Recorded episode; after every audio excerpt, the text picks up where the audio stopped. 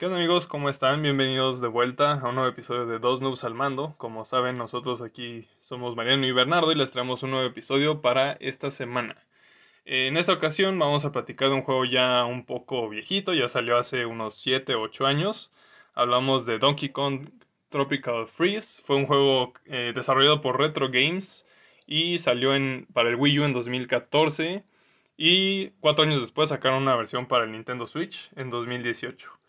Eh, rápidamente, más o menos de qué trata el juego. Se trata de que un grupo de animales o criaturas como de un estilo vikingo, que pues son morsas, búhos, pingüinos, eh, invaden la isla de Donkey Kong y la, la congelan y, y, esto envía a Donkey Kong a una isla mucho más lejana. Entonces el juego se trata de que pasas durante estas seis islas o seis niveles para terminar salvando tu isla y correr a las criaturas vikingas que congelaron tu, casa. Este, Bernie, me habías dicho antes de empezar el episodio que hay una diferencia entre las dos versiones que sacaron del juego, entonces no sé si quieres explicar algo acerca de eso. Sí, sí, porque tú jugaste la versión del Wii U.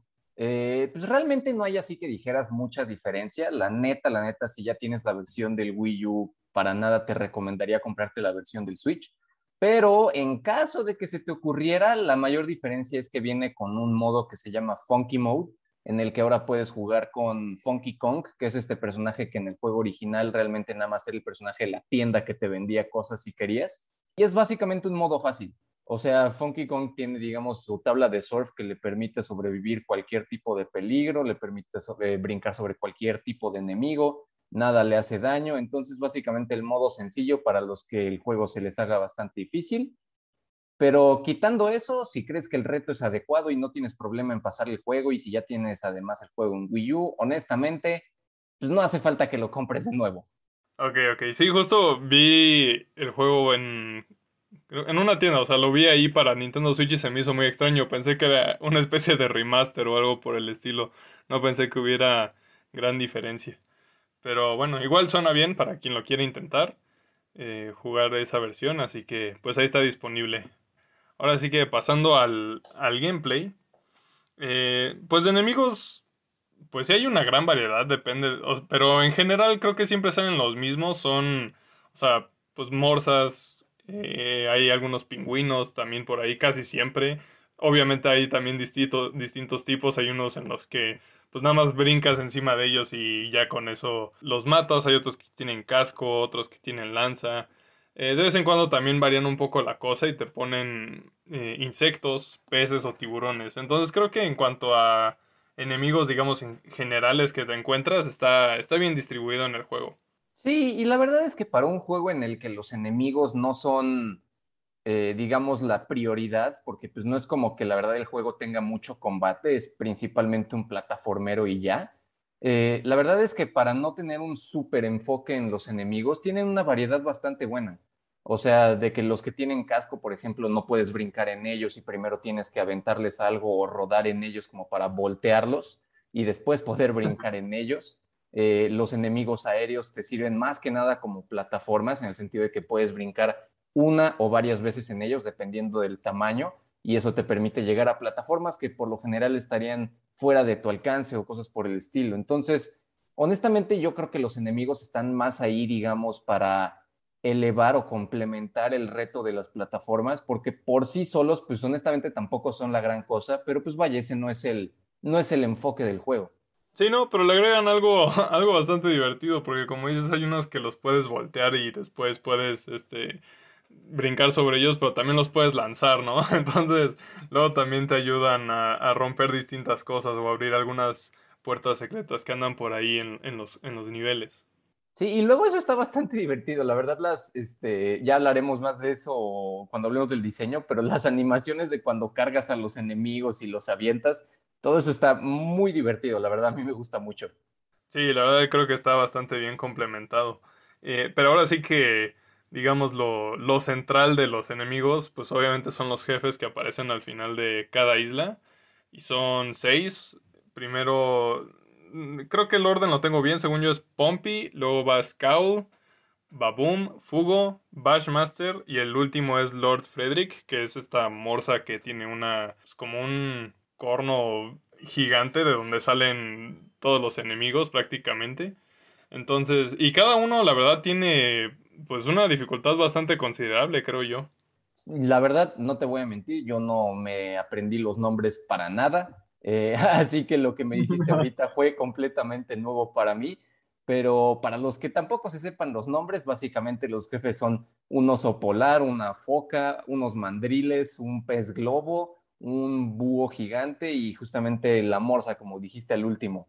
Y, y sí, la verdad es que sí, la dificultad está bastante buena con los jefes y además está bastante bien escalonada, de que pues obviamente el último jefe está mucho más difícil que el primero, pero aún así el primero no es como tu primer jefe de Mario Bros. en donde literalmente es un chiste, o sea, la verdad incluso el primero sí tiene su reto.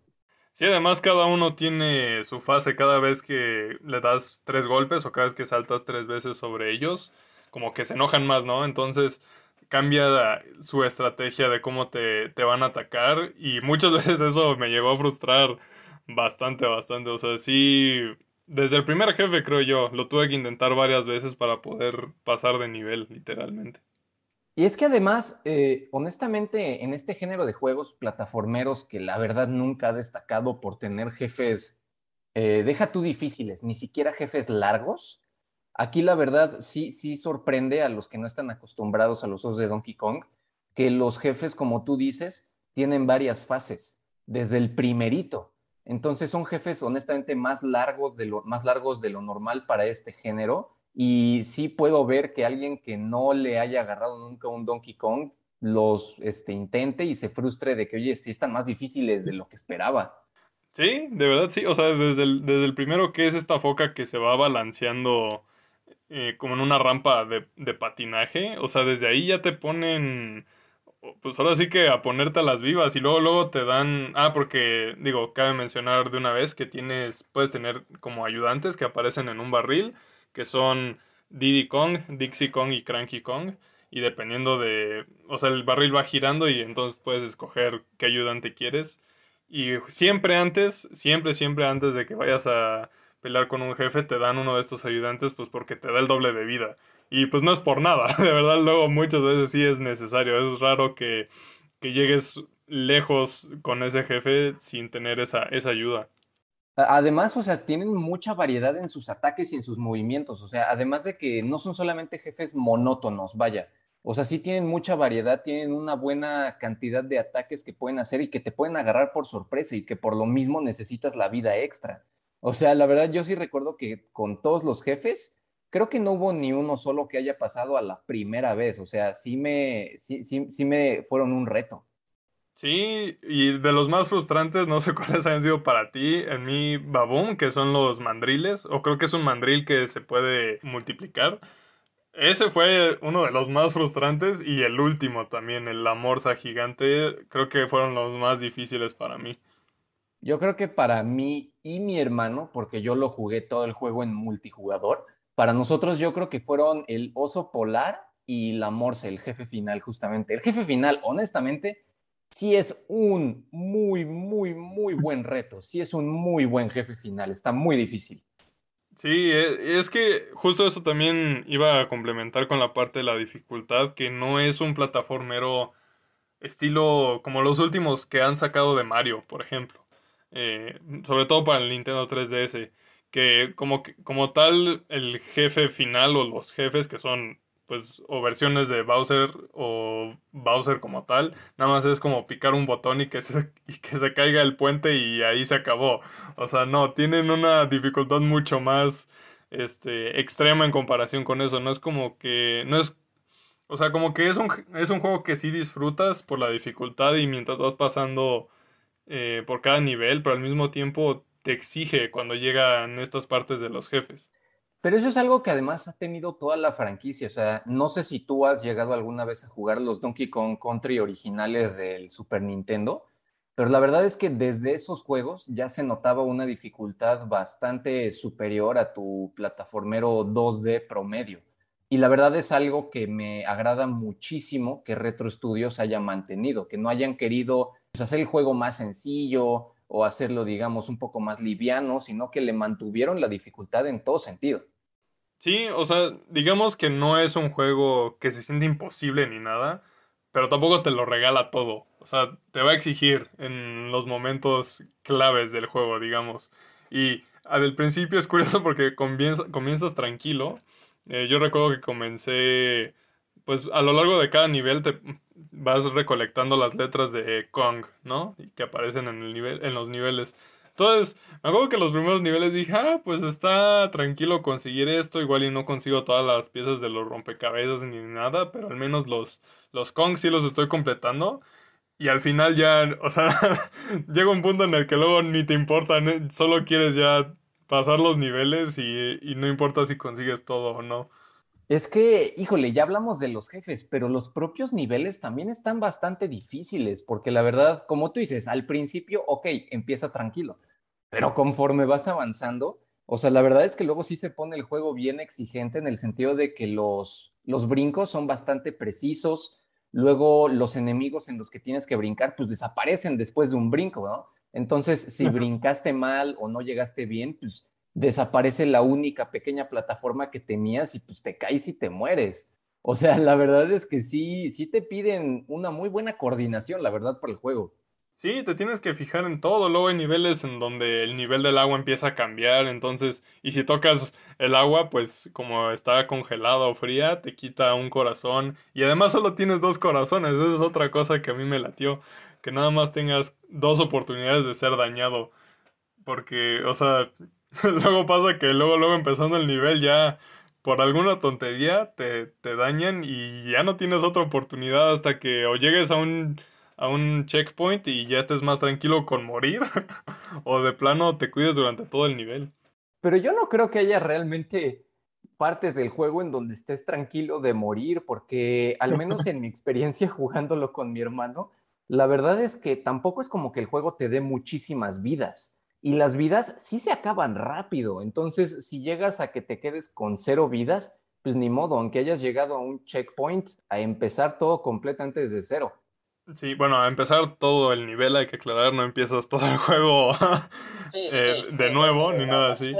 Pero sí, o sea, creo que fácil en los últimos dos días que estuve jugando, yo creo que me apareció el Game Over unas, ¿qué serán? Cuatro veces al día por ahí. Porque los globos de verdad se te acaban muy muy rápido y por cualquier tontería, obviamente conforme vas avanzando de isla, porque todo se pone mucho más difícil y como dice Bernie es, o sea, es mucho más preciso todo lo que tienes que hacer. Sí, sí, sí. Y ahí yo te tengo una pregunta, hablando justamente de la vida y de los corazones, porque yo que lo jugué en multijugador, a mí se me hacía muy sencillo de que si, por ejemplo, yo perdía mis dos corazones y quedaba nada más mi hermano. Si todavía teníamos vidas restantes, para mí era muy sencillo nada más apretar el botón de regresar y aparecía como un barrilito eh, flotando desde el cielo. Mi hermano abría el barril y ya regresaba yo eh, con mis dos corazones. Y, cuando pasaba la inversa, lo mismo. Si mi hermano moría, él simplemente apretaba el botón de regresar, yo rompía el barril y él volvía a aparecer. Entonces, honestamente, aunque nos gastábamos las vidas rapidísimo, no tuvimos muchos game overs porque teníamos la oportunidad de que si uno moría podía volver a aparecer. Entonces, ¿cómo estaba la onda de un solo jugador ahí? Eh, creo que era, o sea, en el sentido de las vidas era mucho más frustrante, pero digo, la verdad es que al menos en el de un solo jugador contra un jefe, al menos a mí se me hacía más cómodo, porque luego pasaba que a tu compañero, pues lo, o sea, le quitaban todas las vidas y luego mientras te está atacando el jefe, tú tienes que atinarle al barril que va cayendo de tu amigo y si no le atinas, pues ya lo perdiste y no lo puedes revivir, ¿no? Entonces, en ese sentido sí era un poco más frustrante tener a un, multi, a un jugador extra contra los jefes.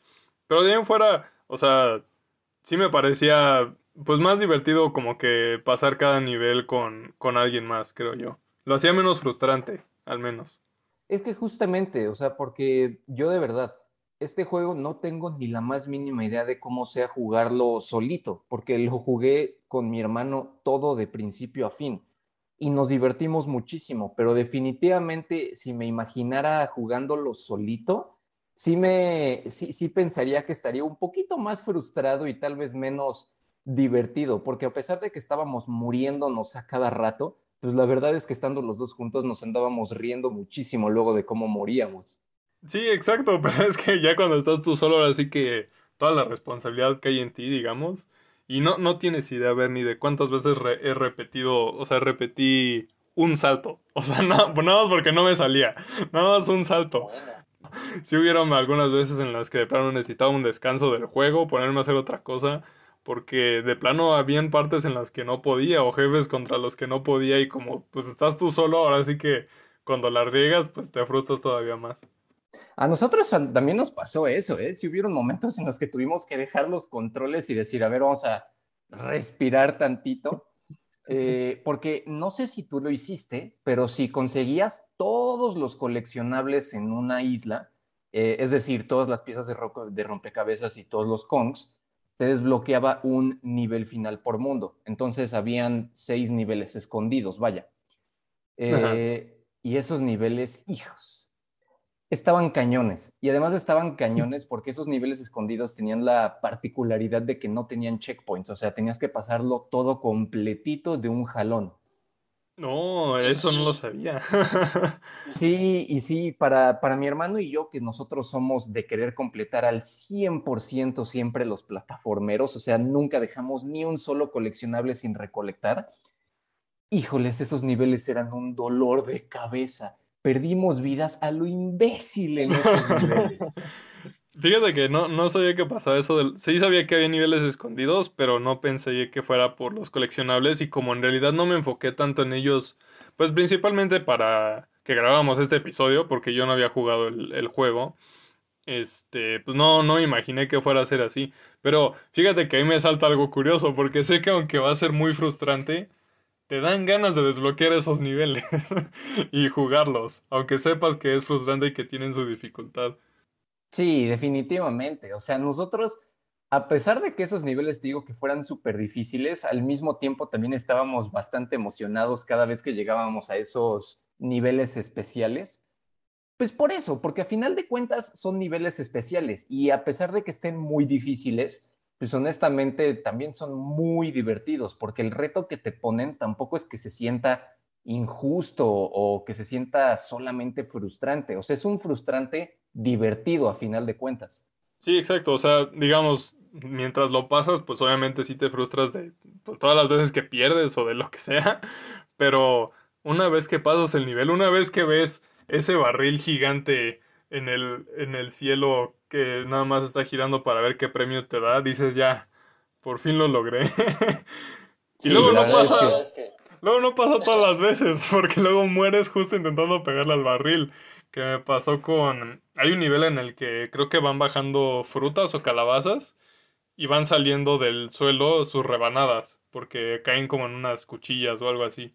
Entonces al final del nivel empiezan a salir todas las rebanadas sobre las que tienes que, que brincar para llegar al barrilote.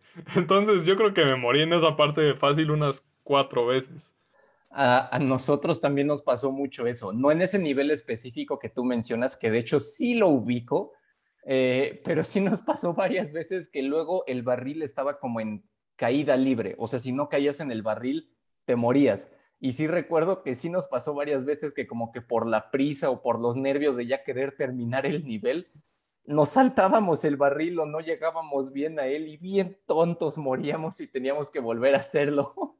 Sí, y eso es a lo que me refiero con que el, o sea, el juego, a pesar de que no se sienta como algo imposible, al mismo tiempo no te regalan nada. O sea, de plano, o sea, no, no sé qué tan a propósito fueron estas, estas partes del poner el barril gigante, digamos, como de forma medio estratégica para que, para jugar con tu mente, por decirlo así. Pero o sea, sí, de plano, hasta la cosa más sencilla termina siendo un reto completamente.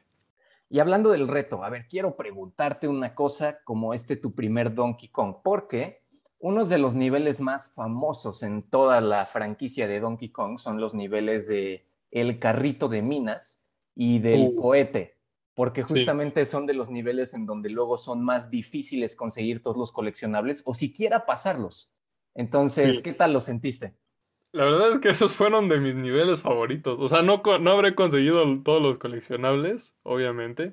Pero, o sea, no sé, como que, como eran niveles más rápidos, en los que tenías que reaccionar más rápido, me gustaba, me gustaba pasar por, por todos esos niveles. Fueron de mis niveles favoritos, la verdad.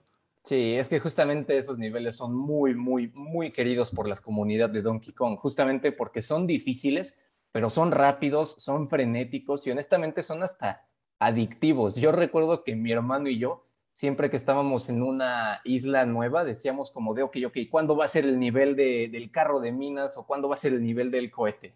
Sí, de verdad sí. Y además me creo que fue uno de los últimos en donde sale el cohete, o penúltimo por ahí, en el que sale un pingüino con un robot con pinzas que te empieza a lanzar cosas. Pero, o sea, porque si no mal recuerdo, los niveles anteriores eran más como este estilo de esquivar cosas.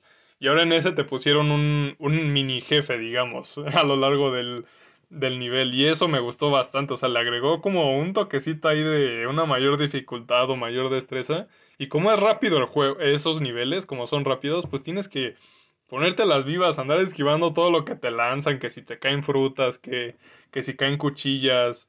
Eh, cuidarte de los brazos porque luego giran los del robot ese. Entonces, este, eso, eso me gustó bastante. Ah, qué bueno que te gustaron mucho esos niveles, son súper divertidos. Sí, fueron de mis favoritos, sin duda.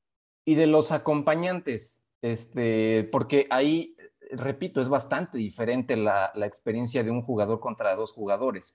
Eh, nosotros cuando jugábamos, pues mi hermano era siempre Donkey Kong, el Player One, y yo era el que iba cambiando. A veces jugaba con Dixie o Cranky. La verdad, esos dos fueron mis favoritos. A Didi creo que lo habré utilizado en el primer nivel del juego y después nunca lo volví a ocupar. Sí, creo que yo igual nada más lo, lo empecé a usar en, en, el inicio y luego ya no, ya no lo volví a usar porque, bueno, o sea, para los que no saben, Diddy Kong tiene como este pequeño jetpack, digamos, o sea, como que te de, dejan el aire un ratito más Dixie, eh, pues hace girar su coleta y vuelas un pedacito, como si tuvieras un, un, doble salto, digamos, pero más chiquito. Y Cranky lo que hace es que pues, rebota con su bastón. Entonces, a mí los que más me sirvieron fueron justo Dixie y Cranky, porque para pasar por las plataformas, creo yo que me ayudaban mucho más, sobre todo si en un salto no iba a llegar, ¿no? Dixie te levanta un poquito más y ya llegas a la, a la plataforma. O Cranky, cuando vas a caer en en, lava o en algo con picos, pues rebota con el, con el bastón y ya no te hace daño. Entonces creo que esos dos son los que más le puedes sacar ventaja. Yo creo que además, este, como comentando un poquito de la dificultad del juego y que incluso en la versión del Switch justamente metieron este modo de Funky Kong para que fuera todavía más sencillo. Yo creo que en general si tienen problemas con el juego en el Wii U, yo diría que el acompañante que deberían utilizar más es Cranky porque Cranky con su bastón, la verdad es que te salva de los picos, te salva de muchas cosas y además al momento de brincar con los enemigos, puedes tener el bastón activado en todo momento, entonces no tienes que ser súper preciso al momento de, rebotar con los enemigos. Sí, exacto. O sea, él, tiene las ventajas, sobre todo si eres de esos que, pues como que no, no tiene muy buena destreza para calcularle los saltos a los plataformeros ni nada. Ese es de los que más te sirve, creo yo. Ah, pero también, también hay un cuarto ayudante que te ponen ahí de vez en cuando que es el rinoceronte. y ese rinoceronte también es muy divertido usarlo. Yo fíjate que esa es una de mis pequeñas quejas del juego. No porque el rinoceronte sea malo, es muy divertido, pero porque en los juegos originales de Donkey Kong Country tenías más ayudantes animales. Tenías un pez espada que te ayudaba, tenías un perico también que te ayudaba, o sea, eran varios, varios ayudantes. Y aquí, o sea, sí, el rinoceronte está muy divertido, pero al mismo tiempo es, ah, pero ¿por qué solo el rinoceronte? Pudieron haber puesto a los demás animales también. Yo no sabía que habían más animales, pero pues sí, o sea, creo yo, pero creo yo que el no ayudarte tanto, al no ponerte tantos ayudantes, pues ayuda al reto de, del juego como tal. Sí, bueno, sí, eso es cierto. Sí, y además, bueno, el rinoceronte pues es casi, casi indestructible, al menos que te caigas. Y te lo ponen luego también a lo largo del juego por si lo pierdes o por si te bajas y luego ya no lo vuelves a montar o lo que sea. realmente el rinoceronte, como lo mencionas, de que es indestructible bastante, o sea, realmente él te lo ponen más bien cuando los niveles se van a enfocar mucho, mucho en este, secuencias rápidas, digámosle, de plataformas de las que, en las que tienes que estar brincando rápidamente y reaccionando rápidamente para avanzar lo más pronto que puedas. Sí, sí, eso es más o menos cuando te está persiguiendo pues no sé, una ola de agua, digamos, o lava, que creo que es uno de los últimos niveles que también sale por ahí. Entonces, como que sí te lo ponen para niveles en los que tienes que ir pues a las vivas, casi casi como en los carritos, haz de cuenta, pero un poco menos rápido, supongo. Algo así sería como yo lo describiría. Y también, este, bueno, ¿qué ibas a decir? ¿Del rinoceronte? Este, no, no, no. Si tú ibas a mencionar algo más del rinoceronte, hazlo, porque yo más bien iba a cambiar un poco de tema. Ah, también iba a cambiar de tema. Iba a mencionar los cuartos secretos en donde hay un montón de bananas en los niveles. Esos están además luego muy bien escondidos. Hay algunos muy obvios que dices, ah, ahí hay un cuarto secreto. Pero hay algunos que luego sí, o sea, honestamente yo con mi hermano luego sí me tardaba mucho en encontrarlos y cuando por fin los encontramos era como, no inventes, cómo estaba ahí. Y lo peor es que no, no solo es la dificultad de encontrarlo, sino que cuando estás ahí tienes solo 30 segundos para agarrar todo lo que puedas. Y en una de esas, tal vez sacas un globo. O sea, bueno, los globos rojos son los que representan cuántas vidas tienes. Entonces, 30 segundos de andar ahora sí que por todos lados para sacar nada más un globito, luego también está medio frustrante. Yo te diría que eso, ahí hay una gigantesca diferencia de un jugador y dos jugadores, porque de dos jugadores conseguir las 100 bananas que hay es muy fácil. O sea, de que de verdad a mi hermano y a mí nunca nos faltó tiempo, siempre nos sobró y los pasábamos muy tranquilamente, pero porque nos organizábamos, o sea, yo le decía, yo me voy a la derecha, tú a la izquierda, y así simplemente cada quien conseguía 50 bananas muy sencillo. De un solo jugador sí me imagino que puede llegar a ser incluso frustrante. frustrante por, o sea, por varias cosas. O sea, cuenta que una por el tiempo. Y luego por el tiempo como que saltas así todo apresurado y pues obviamente si te caes de la plataforma ya se acabó ese cuarto especial y ya no hay bananas y te sacan, ¿no? Y ya vuelves al nivel y no agarraste nada. Y sí me, y sí me llegó a pasar varias veces que nada más por, por andar apurado por el tiempo me terminé cayendo y, y ya, o sea, ni, o sea, nada más recogí las bananas que pude ni globo extra, ni nada así me salió. Entonces, a veces sí era mucho más frustrante. Y va. Bueno, entonces, ¿qué te parece si ahorita ya hablamos más específicamente de algunos niveles que nos hayan gustado en especial? Sí. Eh, digo, no sé tú, a mí hubieron cuatro tipos, no, tres estilos de niveles que me, que me gustaron bastante por el estilo, por cómo se ve y porque se me, me parecieron muy, muy originales. Unos ya dijimos, ¿no? Son los de los carritos y los barriles. Pero otros son estos en los que hay poca luz. O sea, Donkey, solamente ves la silueta de Donkey Kong y, las, y algunas siluetas de cómo están las plataformas o los enemigos, pero no hay como tal. No lo ves a color, digamos. O sea, nada más ves el color del fondo y todo lo demás es negro. Esos dos niveles que salen, que es uno en la nieve y otro en el agua, me gustaron bastante.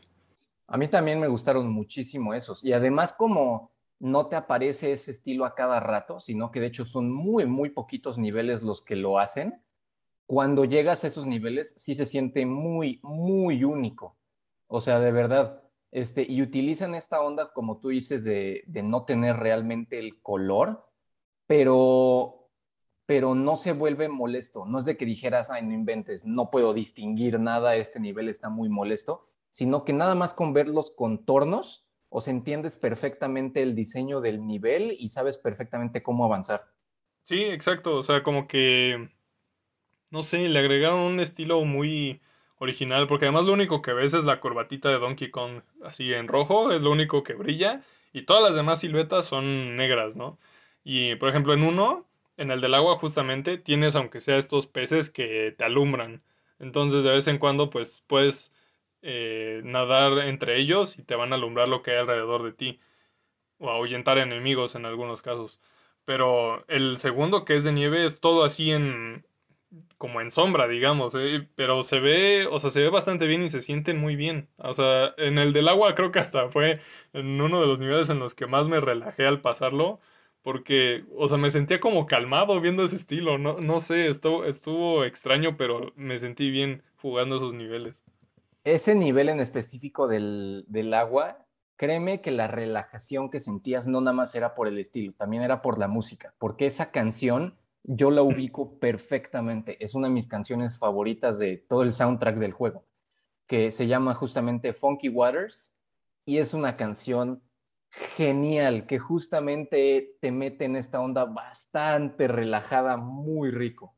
Sí, de verdad sí, o sea, yo creo que ahí en ese nivel sí se te olvida cuántas veces te vas a morir, o sea, no, no te preocupas por eso, si te mueres dices, no importa, vuelvo a empezar, no pasa nada, o sea, como que no sé si los pusieron a propósito esos niveles así como de, bueno, ya tiene ya un largo camino, que descanse durante este nivel y luego otra vez que le siga dando, o qué onda, pero sí funcionó bastante bien, fue mi, mi nivel favorito, yo creo.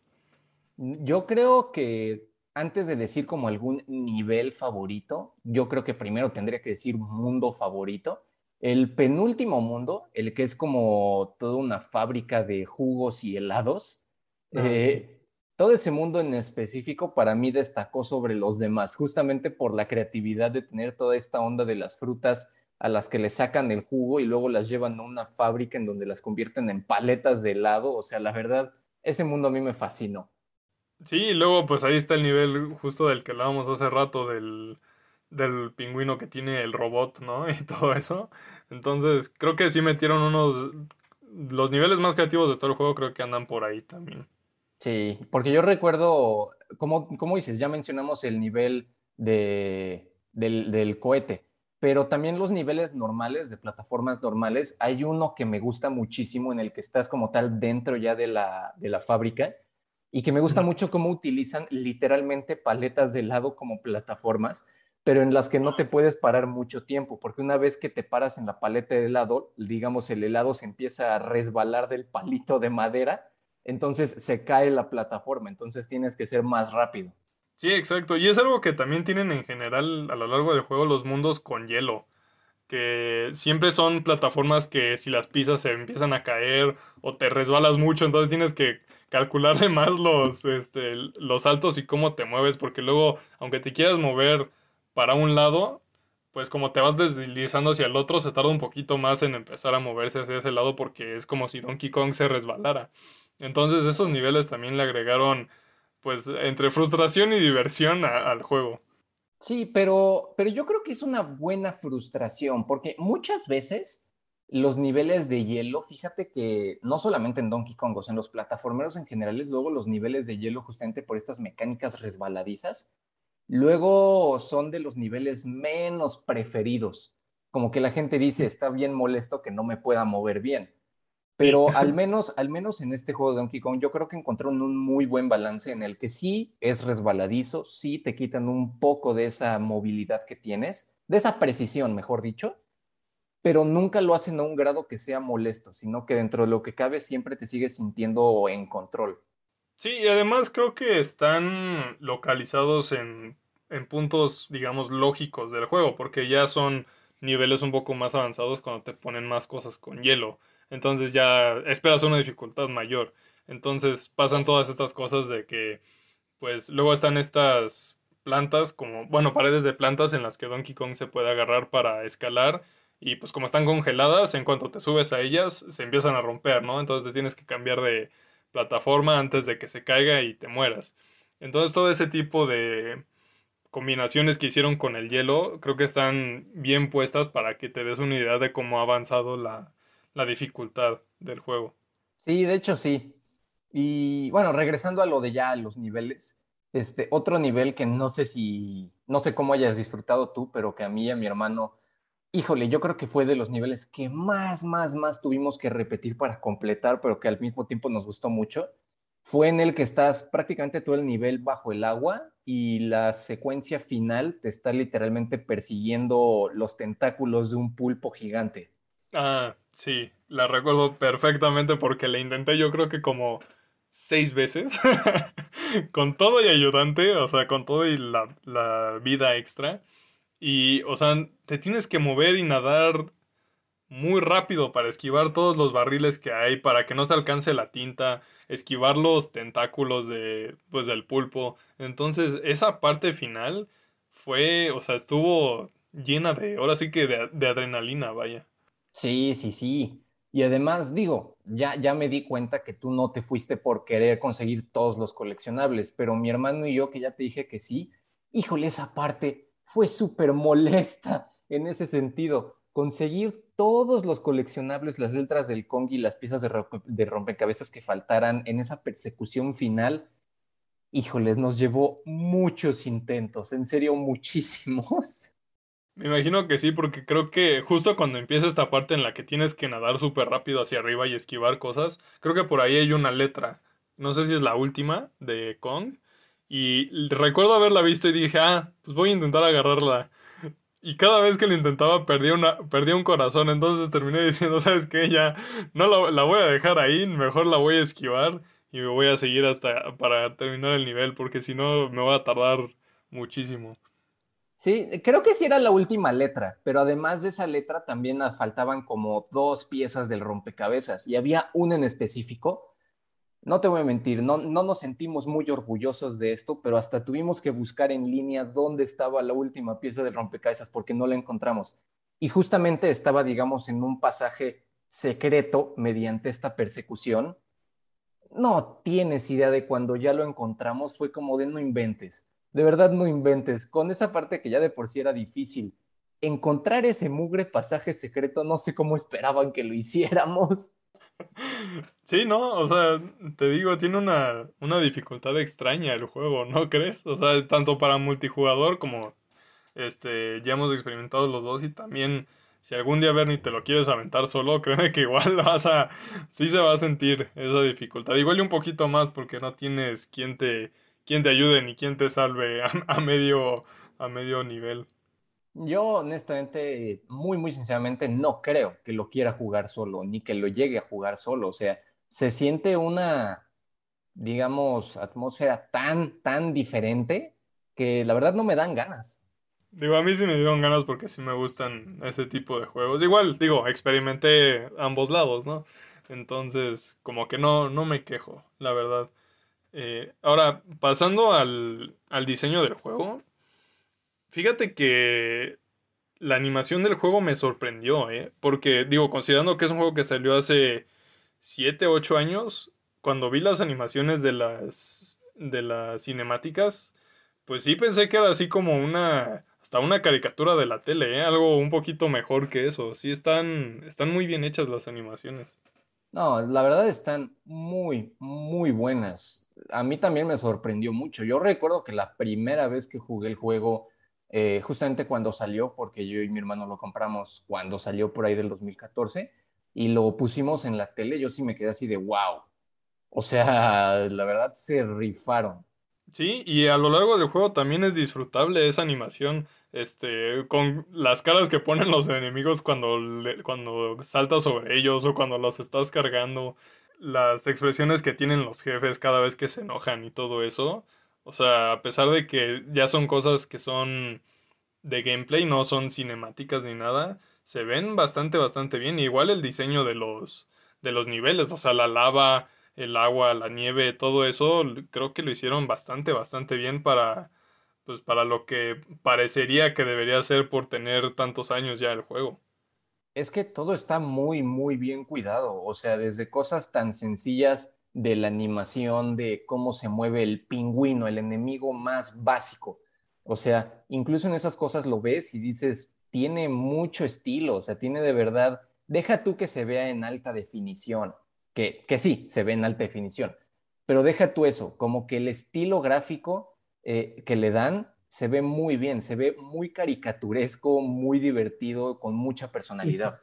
Sí, además creo que hasta ese tipo de estilo ayuda a, que disfrutes mucho más el juego, o sea, porque digo, ya hemos hablado de varios juegos a lo largo de todo lo que vamos con este podcast y pues sí hemos visto que luego el aspecto visual no importa tanto, pero en este caso se complementa muy muy bien con el estilo del juego y lo divertido que es en, o sea, en, en general. Sí, definitivamente. O sea, es un, es un estilo además que si tú ves cómo evolucionó de Donkey Kong eh, Country Returns en el Wii, honestamente se ve bastante, bastante bien, porque la verdad el Wii no tenía para nada mucho poder y la definición que tenía tampoco era HD. Entonces, cuando ves ese cambio del primer juego al segundo por Retro Studios, sí, sí dices, wow, la verdad es que muy, muy buen trabajo. Sí, y otra cosa que también me, me gustó bastante y que en ocasiones me llegó a dar risa eh, es la música, porque, o sea, a lo largo de los niveles como que cada isla tiene su estilo de música, digamos, o sea, luego es más tropical o luego le quieren dar pues esta sensación de como de que estás en un lugar frío o que es un lugar con agua y todo esto. Eh, pero justo cuando vas a pelear contra un jefe, se cambia como a esta, esta música de rock que te pone así como de en este ambiente de que vas a pelear. O sea, a pesar de que es un juego plataformero en el que igual uno está más acostumbrado a que la música sea un poco más amigable a lo largo de todo el juego. O al menos creo yo que a eso uno se acostumbra porque así es con los de Mario, al menos. En este no, te ponen música ahora sí que digamos más pesada cuando vas contra los jefes. Es que la música es muy variada. O sea, no se queda nada más en tu música de acompañamiento que puede pasar desapercibido. O sea, la música es muy, muy notoria, como tú dices. O sea, en algunos momentos como mencionabas en tu juego favorito, que en, tu nivel favorito, que dices que te sentías muy relajado, mucho tenía que ver con la música. Y luego con los jefes, igual, que te meten esta onda bastante, bastante más bombástica, en la que la música estaba todo lo que daba, como diciéndote, órale, este es el jefe. O sea, tienen unos ritmos muy variados y la verdad de muy, muy buena calidad. El compositor es este David Wise que él es bastante famoso justamente por ser un muy buen compositor musical, eh, en videojuegos específicamente, y la verdad es que hizo un trabajazo en este juego.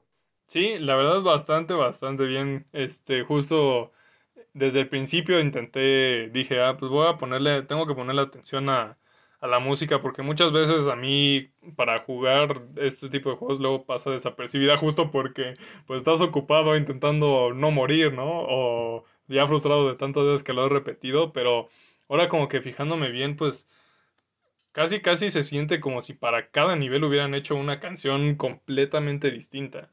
Y, o sea, y eso como que se aprecia bastante a lo largo de todo el juego. O sea, digo, igual y creo que noté que, no sé si sea la misma canción para todos los jefes o al menos una muy parecida, pero o sea, como que no, no es molesto ni nada. O sea, como que cada, cada canción que ponen se ve que va ahí y no va en otro, en ningún otro lado, no podría ser mejor eh, y no le falta nada. No te, fíjate que no te podría saber decir si estás en lo correcto o no con lo de que cada nivel tenga su canción. Porque sí recuerdo que hay algunos niveles que tienen una canción única. Poniendo de ejemplo de nuevo este nivel que te gustó mucho de Debajo del agua, eh, esa canción solamente aparece en ese nivel, o sea, es única de ese nivel. Pero, pero no sé si ese sea el caso con todos los niveles. Pero vaya, el hecho de que solamente ya en algunos niveles sí tengan unas canciones muy únicas y muy especiales, hechas específicamente para completar, complementar el diseño de esos niveles, se agradece mucho. Sí, bastante, bastante. O sea, es que pues sí, o sea, le da todavía algo único. De por sí, el diseño de los niveles no se ve que sea algo sencillo, sinceramente, por toda la dificultad de la que ya hemos hablado. Entonces, el, ese esfuerzo extra o ese, es, eh, o sea, ese toquecito extra que le ponen con una música que, pues si bien no sabemos si en, todas en todos es diferente o no, pero pues sí pues le agrega mucho a la experiencia que puede tener uno con el juego. O sea, tú incluso ya lo pasaste dos veces y me imagino que las dos veces que lo has pasado, pues te lo has pasado bastante, bastante bien con el juego. Sí, bastante. este, y pues bueno, este, Bernie, antes de cerrar ya esto, ¿algo que decir? Nada más les diría que si no lo han hecho, jueguenlo. O sea, si están, especialmente si están acostumbrados nada más a los este, plataformeros 2D de Mario, que sin echarles tierra, por lo general luego son muy, digamos, a la segura, o sea, son muy básicos. Si nada más han probado ese tipo de plataformeros y no han jugado algo más que se salga un poco de la zona de confort, como lo es justamente Donkey Kong, de verdad pruébenlo. Este juego en específico de los Donkey Kong Country que yo he jugado me parece el mejor, de verdad es divertidísimo. Si tienen especialmente alguien con quien puedan jugarlo de principio a fin, es una apuesta súper, súper segura. Se la van a pasar muy, muy, muy bien. Y digo, si ya tienen el Wii U, yo les diría que se lo compren en el Wii U porque lo pueden encontrar más barato en la tienda digital. Y honestamente, tomando en cuenta que lo único relevante que agrega la versión del Switch es este modo que es un poco más sencillo, que tampoco creo yo sea 100% necesario. O sea, es, el es retado el juego, sí, pero se puede pasar. Eh, vaya, consíganlo en el Wii U si pueden. Si no, pues en el Switch también vale la pena. Pero como sea, sí jueguen el juego, porque la verdad vale muchísimo la pena. Sí, igual creo que es un juego que vale bastante la pena. Ya entiendo un poco más cuando decían, pues creo que a lo largo de todo el año pasado que estuvieron diciendo ojalá anuncien algo nuevo de Donkey Kong. Ya lo entiendo un poco más porque, pues sí, o sea, de verdad los juegos que tiene el personaje y lo, lo que ha hecho Retro Games es en específico con este, es un gran trabajo y es un juego muy divertido. Entonces sí, sí estaría bueno que sacaran algo más de él. Pero bueno, este, sin más que decir, pueden seguirnos en Twitter, estamos como arroba 2 al mando y en Facebook como 2 dos, al mando. Eh, ahí estamos pues, publicando noticias, tuiteando cosas, eh, a veces burlándonos de algunas tendencias. Entonces ahí pueden andar checando sobre todo los nuevos episodios. Eh, una vez más, muchas gracias por habernos escuchado. Esto fue Dos Noobs al Mando.